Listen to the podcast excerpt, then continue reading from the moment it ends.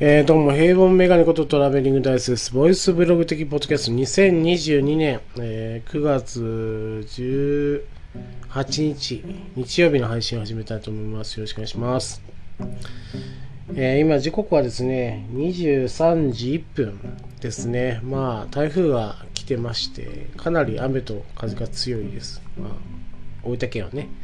強いですね。え、今、大分市にいるので、中心になるのかな？中央、中部になるのかになるんですけど、まあ、それでも、えー、この風なので、まあ、割とね、もう全域、大分県全域は、えー、暴風域に入ってるんではないかなと思うんですけどね。まあ、えー、北部にいる上司がすごい心配はあるので、まあ、ちょっとね、明日、えー、無事かどうかね、確認したいと思います。けえっ、ー、と、今朝と昼に電話したけど、なんかよか、えー、まだ無事だということです。まだまだっていうか まあ無事だということで、よかったなと思いながらね、ちょっと明日また朝電話しようかなと思うんですけど。まあね、もうこの災害というか、なんていうか自然災害だけはどうにもならんので、まあ備えですよね。しかないので、まあね、まあ両親が年取っていくともう必ず心配になる。ですね。まあ、えっ、ー、と、川沿いには一応住んではいるけど、えー、もう増水生かした川でして、何年か前に水害があったんですけどね、その、えー、うちの里は。その時の被害をもうリアルタイムで僕も見てるんですよ。あのえっ、ー、と、会社がそこの中津にあって、そこで、えー、勤めた後に、朝出るときは、なんか山からすごい、雨すごくて水が出てるな程度だったんですけど、帰るときね、あの、道いっぱい土砂。どうやって帰るんだっていうような状況で帰りましたけど、まあ帰れたんですけどね。で、あ後から話を聞くと、えっ、ー、と、信号機の付近まで水が出たとかね。えっ、ー、と、もう、一戸建ての1階部分が全部飲み込まれるぐらいの水が出たんだよっていう話になってもうそんな大事だったんだと。で僕が勤めてた、えーと、その事務所っていうのは割と街中にあってそこでは全く影響はなかったんですけど田舎に行くとね、まあ、その影響でかなりね、えー、使ったと。でうちの実家も割とこうなんというか低い位置にあったんですけど偶然ねこの水の流れ的に、えー、こう水がパーッと来ても、えーと、こう上昇するところではなかったんで助かったみたいですね。うんだからもうどうなるか分かんないから不安なんで、もうこういった雨の強い日は必ず電話するようにしてます。はい。でね、まあ向こうも、まあこっちは心配してるだろうということで、電話をしてくれるので、まあそれはね、えっ、ー、と、お互いこう、情報交換して、見ようかなと思って。まあ、御年70超えてますので、うちの両親もね。えー、まあ、避難場所も一応あるんですけど、まあ、こんなね、まあ、えー、コロナというですね、病気が蔓延してて、あんまり避難したがらないんですね。まあ、密集するんで、人が。だから、うん、まあ、家にいないでも避難してよと言ってますけども、はい。まあね、心配ではあるんですが、えー、本編参りましょう。えー、っと、50音投稿今してまして、は行が、えー、終わったので、まあですね。赤サタンのは、まですね。ま。まみむものま。まみむめものま。言いづらいですね、ほんとね。えっ、ー、と、まなんですけど、マスク。はい、マスクです。マスクについてちょっとね、えー、話そうかなと思うんですけど、えっ、ー、とね、マスクについてというか、昔のドラマを見てね、今現在の状況と全く違うっていうね、状況がすごくね、新鮮に映る時があって、例えばね、えっ、ー、と、一昔前のドラマだと、2017、16年ぐらいのドラマで、街中を歩いてる人でマスクなんてしてる人なんて、ほぼいないんですよ。たまにいるけど、それはもうやっぱり風とかね、まあ、えー、空気が悪いからってことでマスクしてる人で、まあ、9割、9割マスクしてなくて、1割ぐらいマスクしてるっていう人を見るっていうのが日常だったんですけど、最近どこを見てもマスクするじゃないですか。まあ、通行人も。えどんな田舎でもマスクしてる人を見るので、その状況でね、えー、昔のドラマとか見たら、かなりね、違和感があるんです。あの、うわマスクしてないって,、いう感じになっちゃうんですね。しかもね、たまに見るけど、まあ、2020年以降のドラマでも、状況によっては、全然マスクをしない人たちがこう、エキストラでね、えー、出てて、まあ、役者さんも、まあ、セリフの兼ね合いなんでしょうけど、全然しないです、マスクね。で、時代設定的には2020年っていうね、えー、2020年とか2021年とか2022年っていうのがあって、それでもね、あの、出演陣がマスクをしてないっていう状況を見たときに、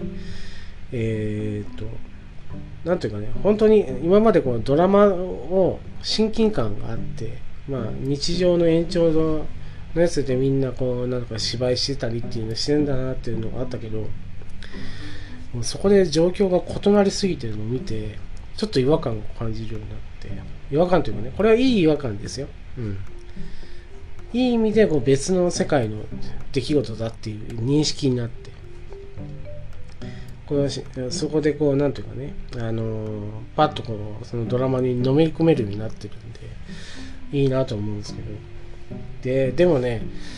それでもリアリティを求めるってことで、えー、尊敬できるのは僕の大好きなねドラマ「孤独のグルメ」ですよ、うん、孤独のグルメだけはねあ偉い。本当に。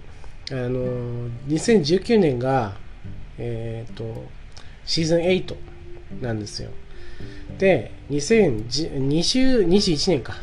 2021年去年ですね去年がシーズン9だったんですけどまあね、リンクしてるんですね。あの、世界情勢というか、その、なんというか、まあ、コロナっていうね、世界的規模のこの病の蔓延がすごい、ね、あの、リンクしてて、あの、あの話上で。だから、五郎さんは、えー、普段歩くときはマスクをしてる。で、えっ、ー、と、まあ、商談するときもマスクを絶対してる。で、水を飲むときだけこうマスクをちょっと、えー、外して飲むっていうね。で、あの、まあ、役者さんが分かりづらいですね、マスクしてるっていうだけで。五郎さんはもう、えー、ずっとカメラが追ってる状態なので、えー、分かるんですよ。えっ、ー、と、松重豊さんがやってるなって分かるんですけど、他のゲストさんとか全然分かんなくて、えっ、ー、と、何、何話やったかな第1話やったかなえー、りょうさんがね、あの、モデルで女優のりょうさんが出てたんですけど、えっ、ー、と、りょうさんのイメージ的にはね、結構真逆の、役だったんですね。なんか運送屋さんの社長さんみたいな感じの役の人で、なんか娘さんになんか、えっ、ー、と、ドレッサーの、あの、なんていうか、化粧台をね、あの、五郎さんに依頼するっていうので五郎さん呼ぶんですけどその時に「お待たせしました」って来た時にマスクをしてるんですこの人誰かなと思って、えー、商談する時にもうマスクしてるんですね。まあ会話は絶対マスクしないといけないっていうあのあれになってるからマスクしてるんですよ。で誰か誰かなと思ってえー、っとお茶を飲むシーンがあったんですけどそこでマスクをパッと外したらね。ありょうさんだってね。それでわかるぐらい。だから、各所ね、例えば、店主役とか料理人役でこう役者さんが出た時にずっとマスクはしてるんですけど、えー、となぜかですね暑い、まあ、夏場にやってたからって思うんですけど暑いからあの水を飲んだりするんですけどその時にあああの役者さんだあの役者さんだっていうのが分かるっていうねそんな仕組みになってて、えー、でまあやっぱりもう当然のように店に入るとクリアの、えっ、ー、と、なんというか、あの、仕切りがあって、えー、ビニールカーテンみたいなのがあって、そこで五郎さん食べるんですけど、まあ、えっ、ー、と、注文するときもマスクをして、えっ、ー、と、食べるとき以外全部マスクをするって徹底ぶりで、そこでね、なんというか、えー、その店のイメージですよね。もう店は完全にこのコロナ対策をしますよって、もう実際に店を使うので、コロナ対策をしてるし五郎さんは入り口は絶対あの消毒で手をこう清めてから行くしっていう風にしてなんというか、まあ、世界情勢を全く無視することなくね、えー、淡々とこうおじさんが 食事をするところを映すんですけど、まあそこそこでねやっぱりリアリティがあるなと。だからこそその料理の美味しそうな、えー、ものとかこの店に一回行ってみたいなっていうことにつながっていくんで一石二鳥なんですねまあドラマも面白いし、えー、まあコロナがね、まあ、収まった時にこの店に行こうっていうふうに、えー、塩さんも、えー、意欲が湧いてそこそれによってその店も繁盛するっていうですね、えー、すごい効果的な、え、面があるなと思いました。というね、えーと、マスクについて、えー、話した、えー、本編でした。ありがとうございました。トラベリングダンスでした。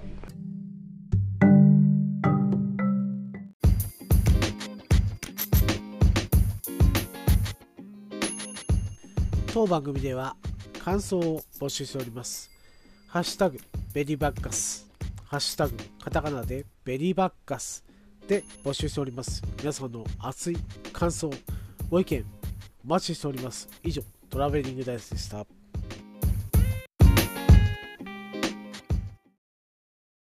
ジャックインレーベル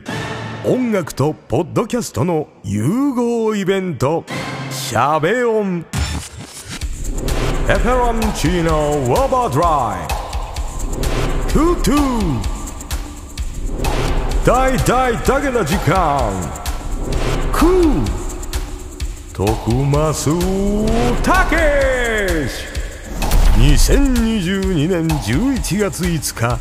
土曜日。京都トガトガ。お問い合わせはクマジャックインレーベルまで。